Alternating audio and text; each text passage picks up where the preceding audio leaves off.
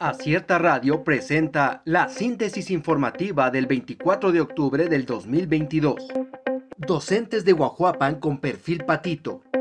La jefatura 05 de Guajuapan de León salió a manifestarse este día en la ciudad de Oaxaca para exigir la aprobación de docentes que cuentan con perfiles patito para impartir clases y quienes solo son usados para cubrir a los verdaderos maestros que prefieren irse a otros estados a trabajar.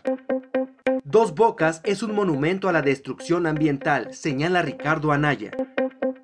Ricardo Anaya, ex candidato presidencial del PAN, acusó al presidente Andrés Manuel López Obrador de destrozar el medio ambiente con sus megaobras como la refinería de Dos Bocas, esto en el marco del Día Mundial contra el Cambio Climático. Inflación se desacelera en primera quincena de octubre, se ubica en 8.53%. Durante la primera quincena de octubre se registró una inflación general anual de 8.53%, de acuerdo con el Instituto Nacional de Estadística y Geografía.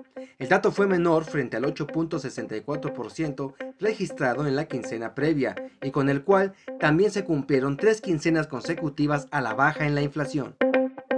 AMLO llamó la atención a Ricardo Monreal y Laida Sansores.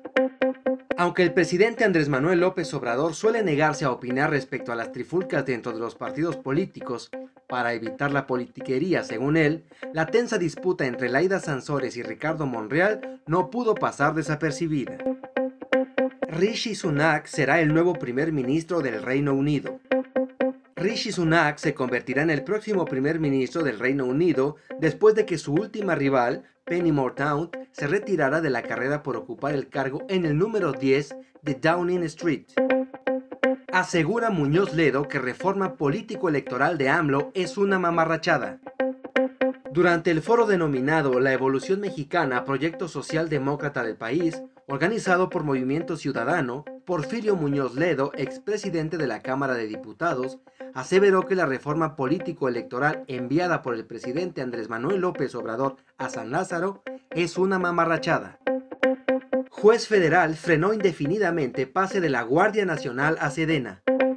Una jueza federal frenó por tiempo indefinido la transferencia de la Guardia Nacional a la Secretaría de la Defensa Nacional, establecida en el decreto de reforma publicado el pasado 9 de septiembre. Acierta Radio presentó la síntesis informativa.